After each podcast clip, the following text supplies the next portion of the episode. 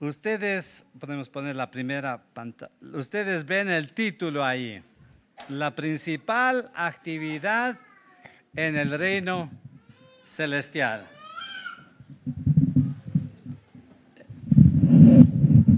Entonces, una de las cosas que nosotros hemos venido escuchando vez tras vez es sobre el trabajo que hacían los sacerdotes y el sumo sacerdote en el templo. Y el templo comenzó con un tabernáculo en donde Dios les dio las instrucciones a Moisés cómo hacer toda esa casa gigante, con el patio, con los patios, con el lugar santo y el lugar santísimo. Eso fue diseñado, dice la palabra de Dios, con un modelo celestial. Es decir, Moisés fue haciendo paso a paso exactamente como Dios le había mandado. ¿Y para qué era todo ese, ese lugar? Ese lugar era para que el pueblo pueda permanecer en santidad y que para lograr tal cosa tenían que siempre acudir a ese lugar con su carga de pecados, con todos los bagajes de problemas entre ellos, para encontrar paz, para encontrar una conciencia limpia. Todo ese trabajo era un movilizarse de sacerdotes, del sumo sacerdote, constantemente. Y en el texto de esta mañana, ya nosotros vemos a Jesús ministrando en el santuario celestial. Ese es el primer versículo, los dos primeros versículos de Hebreos 8, que Él es el ministro del santuario celestial. Él realiza toda esa actividad que realizaban antes 300 personas. Ahora Él es ministro de ese santuario.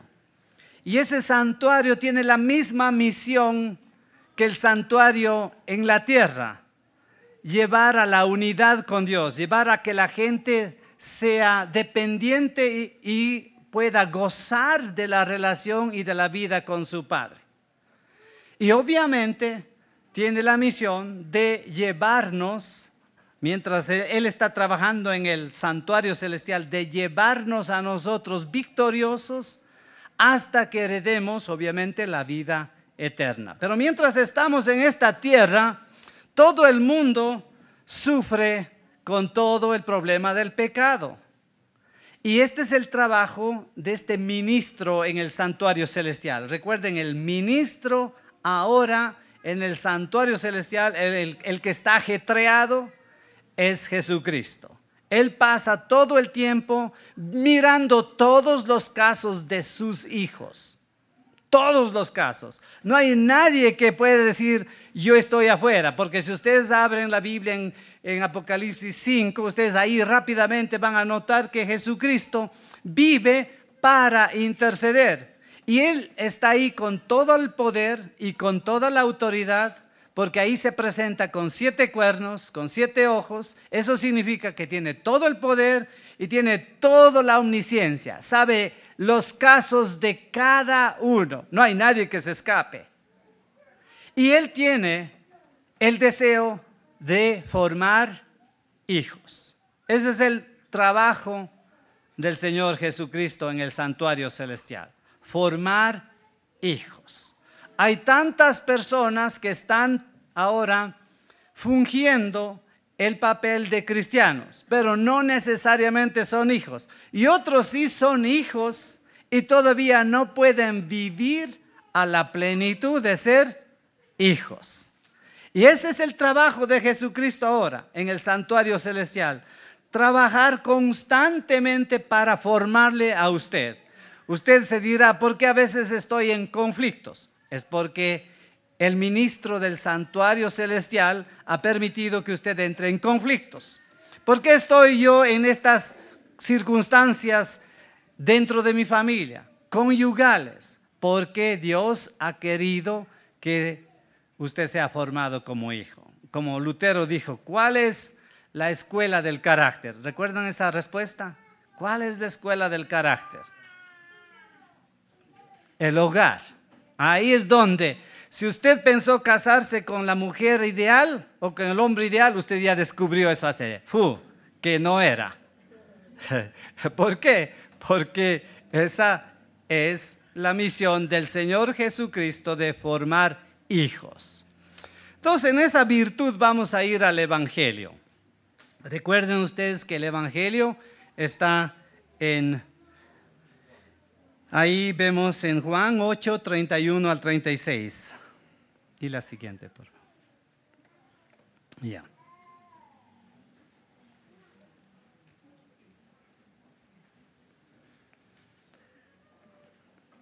Ahora estas son las palabras de Jesús mientras estaba aquí en la tierra.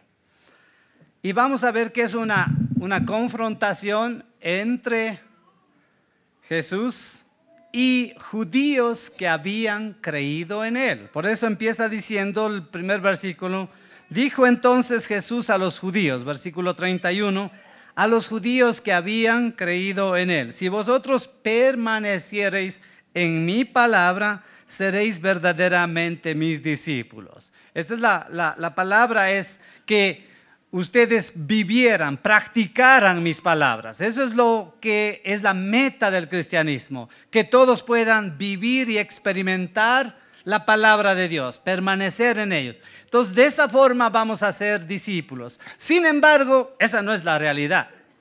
No, yo quisiera que alcen la mano aquí quienes permanecieran siempre en la palabra de Dios. Y obviamente no vamos a tener nadie esa, ese orgullo de levantar la mano, porque es tan difícil permanecer en toda la palabra de Dios. Pero esa es la meta.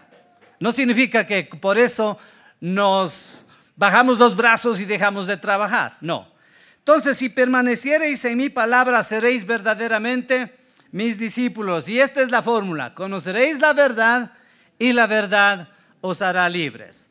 La persona que vive de verdad en deleite, en gozo y en éxito es una persona que conoce la verdad, pero esa verdad le hace libre completamente libre. Por ejemplo, yo vine de la India y uno de los problemas que rápido se ve en la cultura es que yo podría explotarles a los que iban a hacer la primera venta. Yo me fui a un negocio bien temprano y compré una camiseta y él quería vendérmelo más rápido porque la primera venta le da éxito durante todo el día. Entonces, conoceréis la verdad y la verdad será libre. Yo le exploté y le hice bajar porque era el primer cliente. Ya saben si se topan conmigo en los negocios. Bueno, en todo caso, sabemos bien que conocer la verdad, la verdad nos hará libres. Y obviamente conocer, esta es una palabra, no solamente es aquí, es vivir la verdad. Entonces vamos nosotros a ver qué es lo que le respondieron los judíos que creyeron en él. Y ellos no podían ver la esclavitud. Notan ustedes que no podían ver la esclavitud en ellos porque ellos eran descendientes de, de Abraham. Cuando son descendientes de Abraham, eso es todo lo que se necesita. Y Jesús no dice eso. Jamás hemos sido esclavos de nadie. ¿Cómo dices tú seréis libres?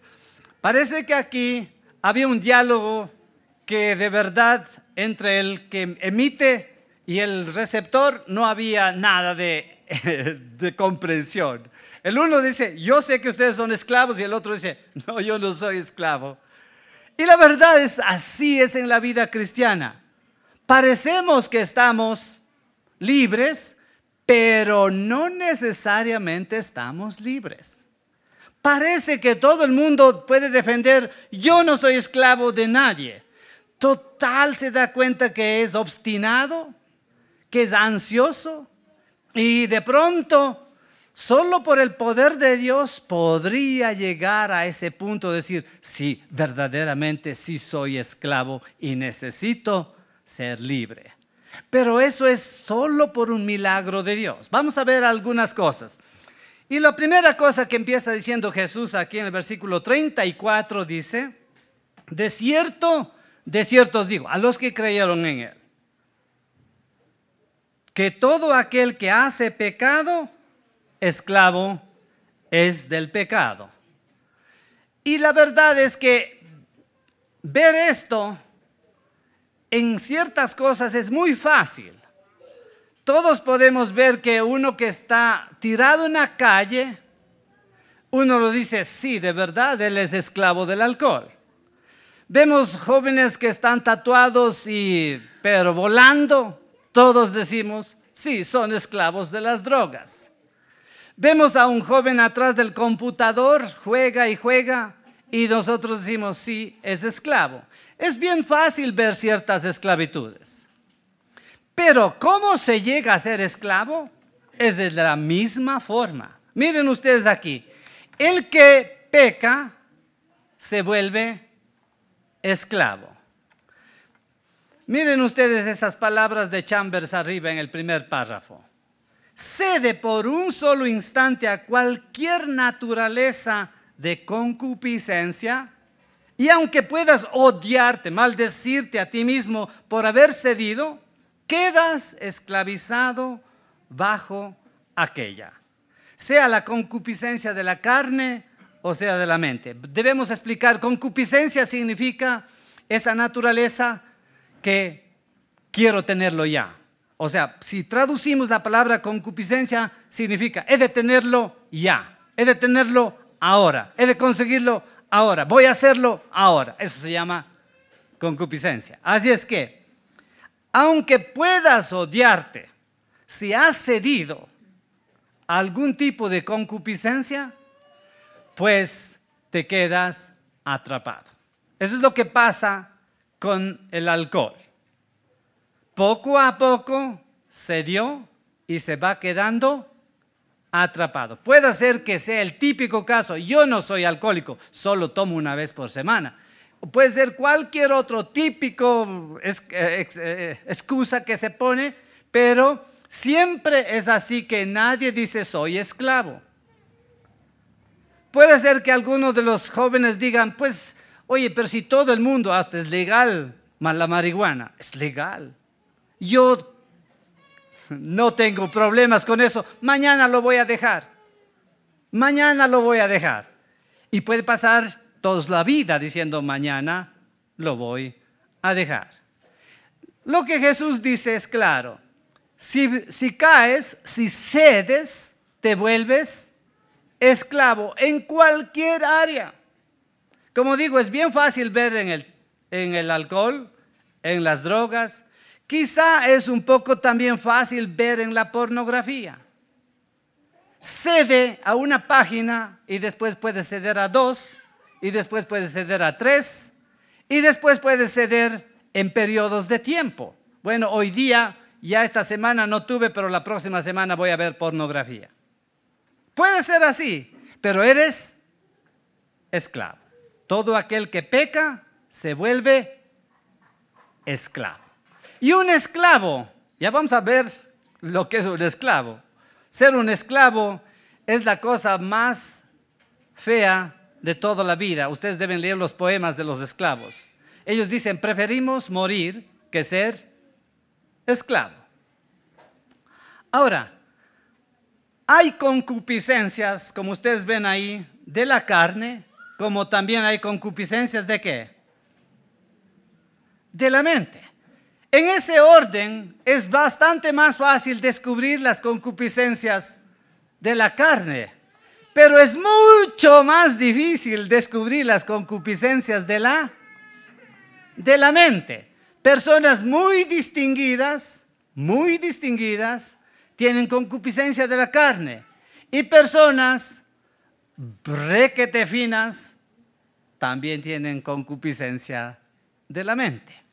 Pero lo que importa ahora es saber, si tú cedes a las telenovelas, tú vas a ser esclava de las telenovelas.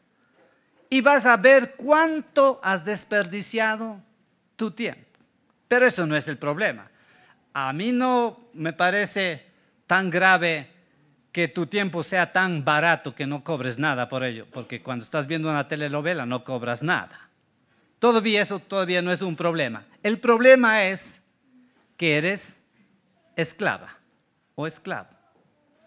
Si estás cediendo a otro tipo de concupiscencias, a escuchar chismes, que es un buenazo, entonces tú vas a ver que te, pero te hace comezón en las orejas por escuchar cualquier cosa. ¿Sabe que yo puedo hablar de eso porque en eso no tengo problema? Todo el mundo me dice, pero ¿por qué no quieres saber? Yo digo, yo vivo más feliz si no sé nada. Y así dice la palabra en Proverbios. Y la verdad es que, pero eso no pasa así con todos. Las concupiscencias son de tanto tipo. Hay concupiscencias que hasta les encanta meter a la gente en pleitos. Les encanta meter en pleitos. Es una concupiscencia. Es decir, que me encanta que estén peleando para yo ser diferente a ellos. Hay tanto tipo de concupiscencias. Pero el Señor quiere hablarte, ¿cuál es la tuya? ¿Cuál es tu concupiscencia? Y si tú has descubierto que eres esclavo o esclava en cierta cosa, pues ya es hora que empieces a, a ver si, recuerda quién está trabajando durísimo en el cielo, trabajando durísimo el Señor Jesucristo para hacerte libre. Miren los versículos a continuación. De cierto, de cierto os digo que todo aquel que hace pecado, versículo 34, estamos, mire, bien, bien, bien, es esclavo del pecado. Y aquí describe cómo es el esclavo. ¿Qué dice? Y el esclavo no queda en la casa para siempre, en cambio, el hijo queda para siempre. Ahora vamos a una típica parte de la historia, donde un esclavo encuentra una casa eh, donde ha tratado de agradar en todas las formas. Inclusive, por ejemplo, en la esclavitud en los Estados Unidos, hay, hay, cuadros dolorosos donde una esclava era comprada solo para ser la prostituta del amo y ella tenía que vivir toda esa vida. Ha llegado a un estado tal que ya está en una forma de vida. Y ahora el, el, patrón dice, y ahora te voy a vender, porque hay un viejo, un viejo morboso que quiere a ti. A él te voy a vender. Y ella le suplica de rodillas, por favor, amo, no me venda. El esclavo tiene una situación terrible. Él no queda en la casa. Él puede ser echado cuando sea porque el amo quiere una buena cantidad de dinero, porque hay esclavos hombres que obviamente el, patrón actual dice, en realidad mi trabajo es muy suave, te voy a vender a uno que te va, me va a pagar el doble y ese trabajo sí va a ser para ti. Y por supuesto en dos años acaban con los esclavos. Entonces piense usted lo que está diciendo Jesús. Jesús está diciendo que si tienes una adicción, que si tienes una, para decir así, no adicción de la carne, no, no necesariamente, sino una, ¿cómo se llama la, la palabra correcta?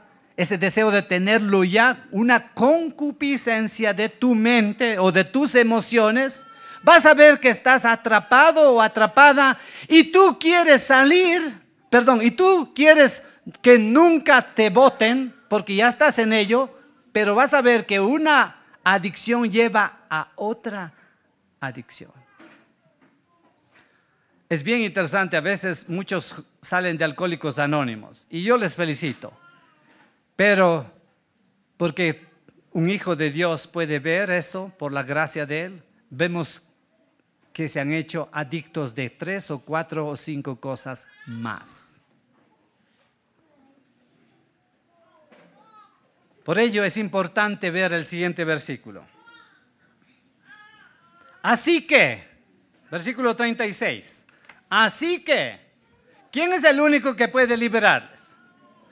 Así que si el Hijo os libertare, aquí viene una, un lenguaje requete afirmativo.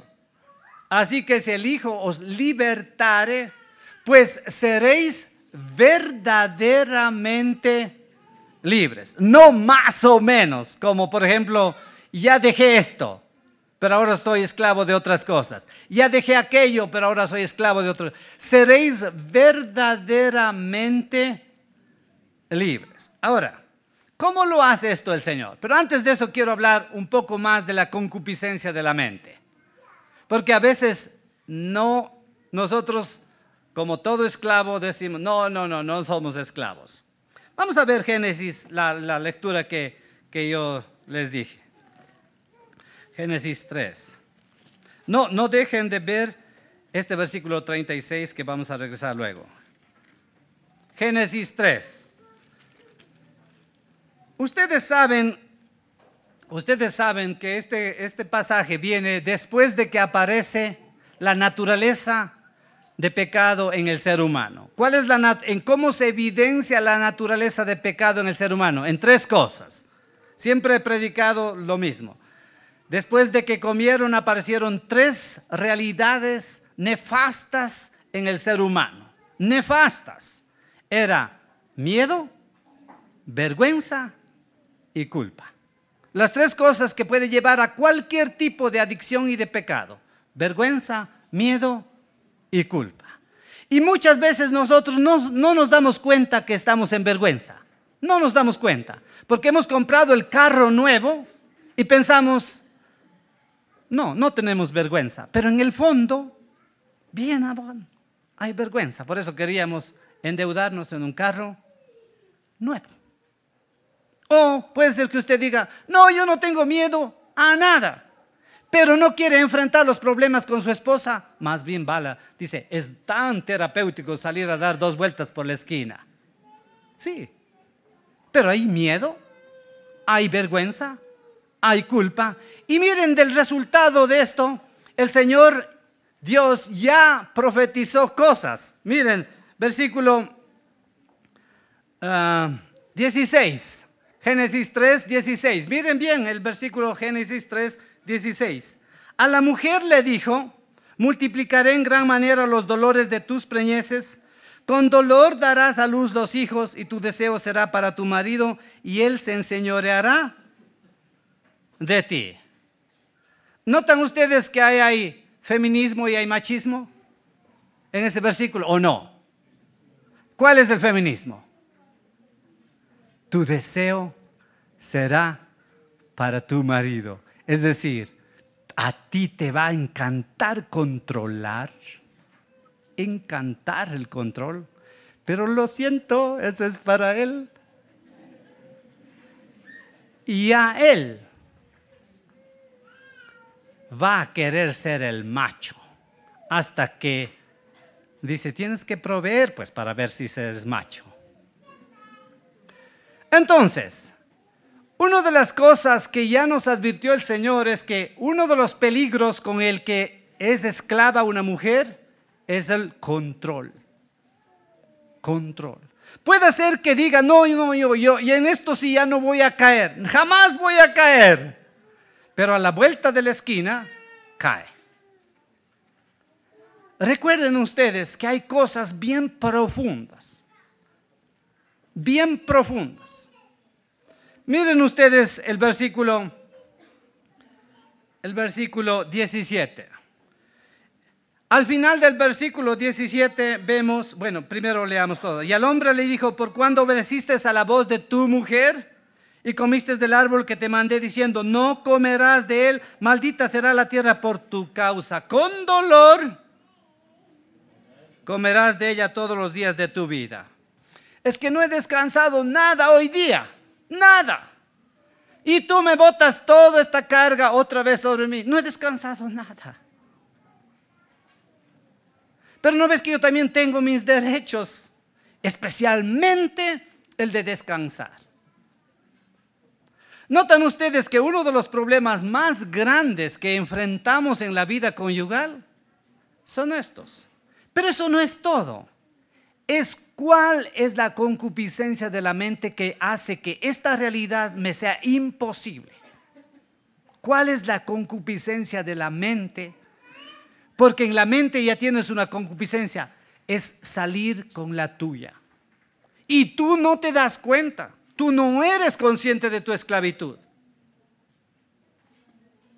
Tú dices, yo sí reconozco que Él es cabeza de mi hogar. A veces, muchas veces me dicen dos, tres veces. Y yo cuando me dicen dos, tres veces, yo ya sé que no es.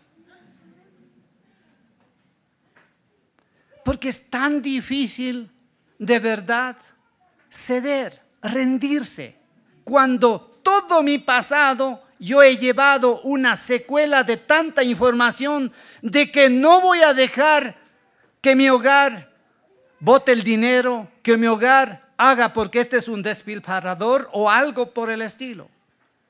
Yo tengo que estar en control de cada centavo. Y sabe que Dios no le dio ese encargo a la mujer. Olvídese. Yo me recuerdo bien una mujer que dijo, yo no voy a perder el dinero de mi hogar. Este es un despilfarrador. Y por supuesto que tenía razón, pero no tenía la voluntad de Dios, porque la voluntad de Dios es apoyar a su esposo que sea sano. Entonces, tener estas concupiscencias, pues puede destruir cualquier hogar. Y vamos más profundo. Concupiscencias de la mente son muchas, muchas y muy grandes. Yo no invito a nadie a la casa porque tengo terrible miedo de que digan que la casa está desordenada. Y cuando alguien viene a la casa, dos días antes se pasan barriendo y limpiando y haciendo todo. Hasta que cuando llega el invitado, los dos están muertos de las iras. ¿Y qué es el problema? Esclavitud. Esclavitud. El Señor en este texto dice, así que si el Hijo os libertare, seréis verdaderamente libres. Ahora, escuchar esto suena bien. Y escuchar esto también puede hasta decirnos a nosotros, bueno, en el nombre de Jesucristo y cuando venga el momento yo voy a hacer esto. No, Señor. Usted sabe una cosa, que usted ni yo no somos capaces ni de rendirnos ni de humillarnos. No somos capaces. Cuando usted comprenda eso, estará dando el primer paso. Nadie es capaz de rendirse y de humillarse, porque dice, sí lo voy a hacer, sí lo voy a hacer, sí lo voy a hacer, hasta que no lo hace. ¿Qué dice San Pablo? El deseo está metido profundamente en mí, pero no el hacerlo. Esta vez sí no lo voy a hacer, no lo voy a hacer y lo hace. Entonces, recuerden ustedes que en la naturaleza de Dios, ustedes dicen, bueno, pero por lo, por lo, pronto voy a pedir ayuda a Dios. Y pedir ayuda a Dios es bueno. Yo voy a pedir ayuda a Dios para que de verdad tenga ese control en mí mismo. Lo voy a pedir. Y de verdad, con mucha sinceridad, muchos lo hacen, piden con tanta devoción y no funciona. ¿Qué está pasando?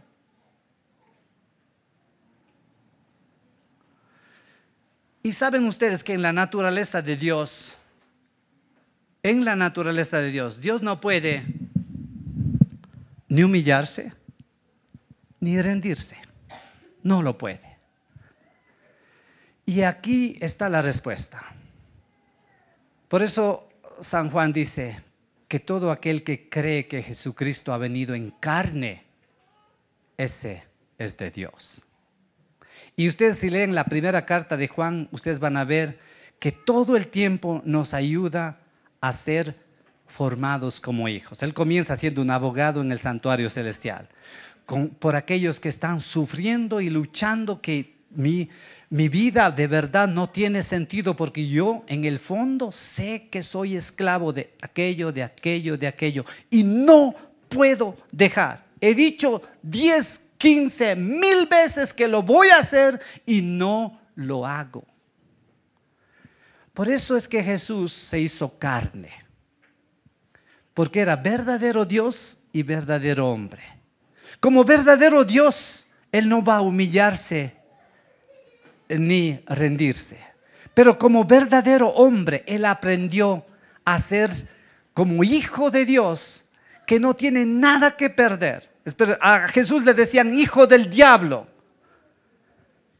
Y si a ti te insultan, pero bien duro, tú vas a tener mucho que perder. Vas a tener al menos la posición de ser amargo o amarga adentro. Ese rato a lo mejor no reaccionas, pero vas a llevar esa amargura y esa persona se acabó para ti y nunca más voy a darle oportunidad.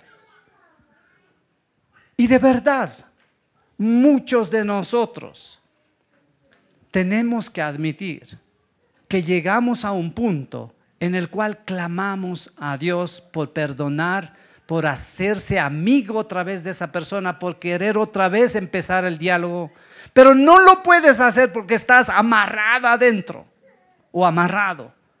Pero el Hijo de Dios, escucha bien esto, Él es verdaderamente Dios, como Dios puede, no puede rendirse ni humillarse, pero como Hijo de Dios, Él aprendió a humillarse y a rendirse.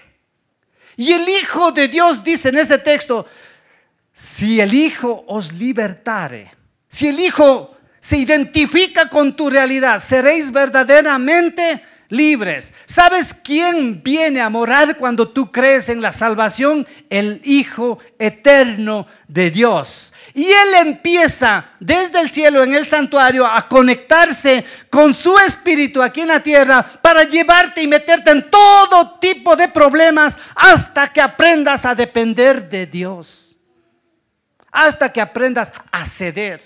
Por ejemplo, el que está con las drogas no puede quitarse, pero saben que los testimonios verdaderos han sido, como este, este periodista contestó a un doctor, eh, un psiquiatra en Guayaquil, le dijo, ¿quiénes de verdad dejan el alcohol? Y él burlándose al periodista dijo, esos que se llaman hermanitos.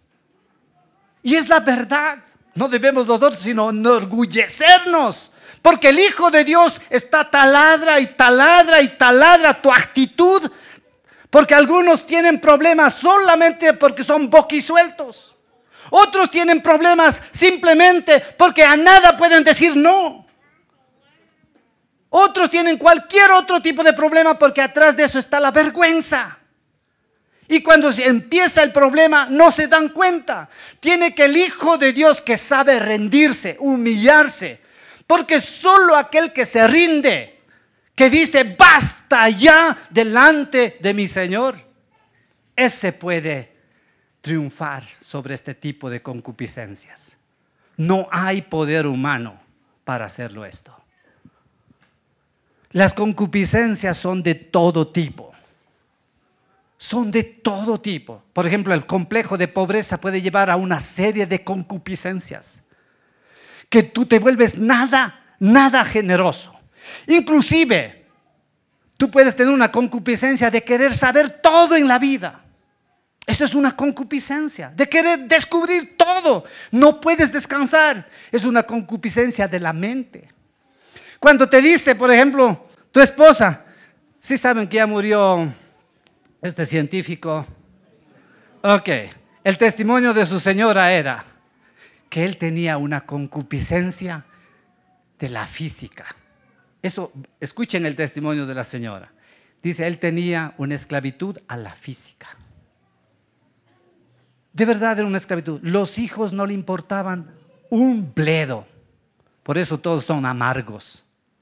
Porque lo único que le importaba es su nombre de científico metido en la física. ¿Qué sacamos con eso? Lo único que va diciendo es que no hay Dios. Y eso dijo ya el salmista. Los necios dicen, no hay Dios. Y hay tanto tipo de concupiscencia, pero solo el Espíritu de Dios puede saber llegar a tu corazón y decirte cuál es. Solo Él. Por ello, miren otra vez el versículo 36.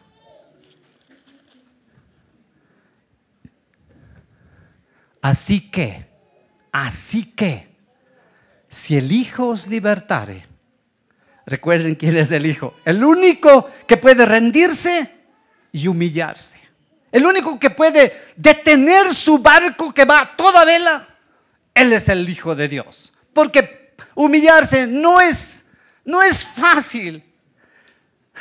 Es la cosa más difícil cuando tu cónyuge por fin está obstinado y todavía dices, sí voy a barrer, sí voy a hacer esto. Tú no tienes como hijo nada que perder, porque lo hace el Hijo de Dios en ti. ¿Sí me explico? El Hijo de Dios en ti.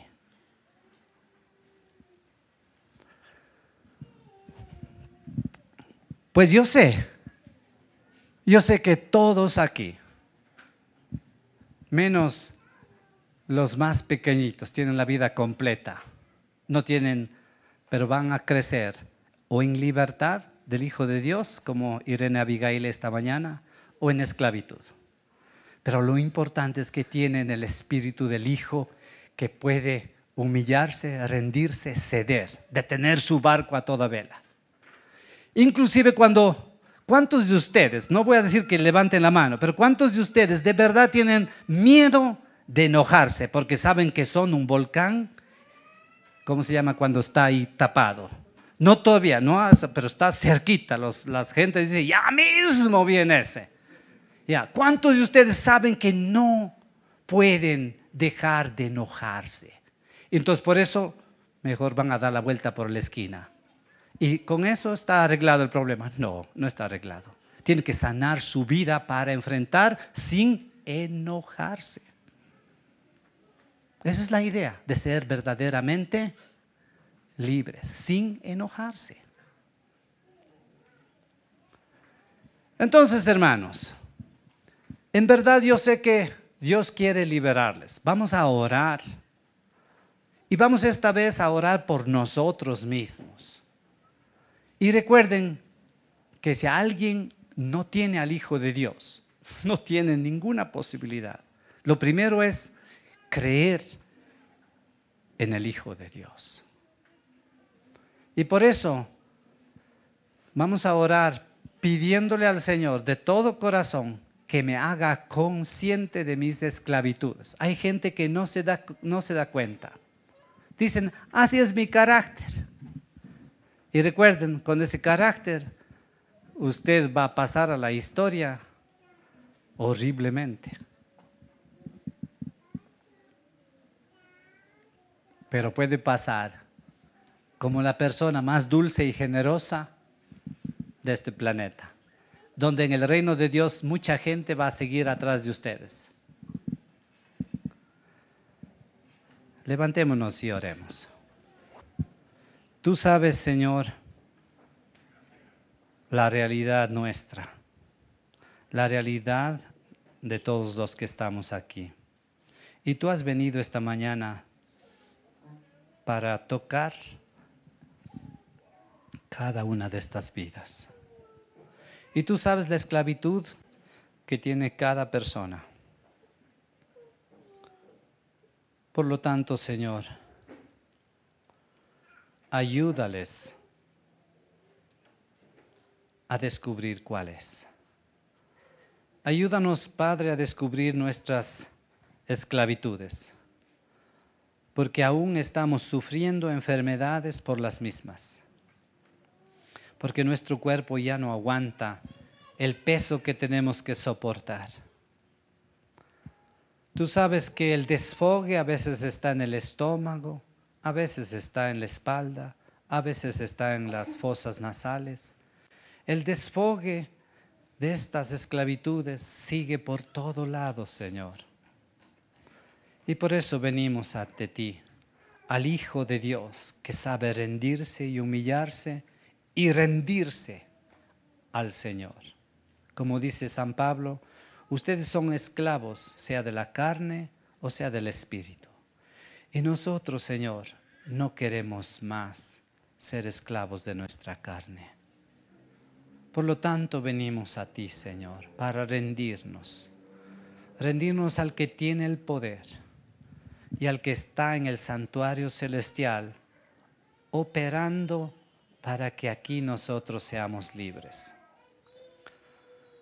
Señor, hay muchos aquí que dirán, buen mensaje del pastor, pero después de dos horas seguirán en su esclavitud. Ayúdales a reconocer que están autoengañados y que han vivido autoengañados así por mucho tiempo, ya porque su cónyuge es más débil o más fuerte, pero están autoengañados. Y jóvenes que están autoengañados diciendo como aquellos que dicen, cualquier momento yo dejo esto. Señor, libéralos. Libéralos, hazlos conscientes. La pornografía campa en estos tiempos y muchos jóvenes piensan que no es nada grave. Señor, que tiemblen ante abrir cualquier página, que tiemblen porque sus futuras generaciones estarán viviendo con un sentido de suciedad. Bendíceles, Padre, a reconocer hoy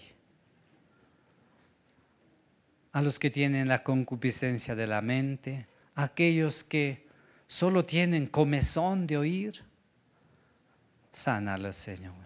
Llévales a la liberación. Te alabamos, Padre, porque tú nos escuchas y porque te pedimos en el nombre del único que puede hacerlo, en el nombre de Jesucristo. Amén. Tomen asiento.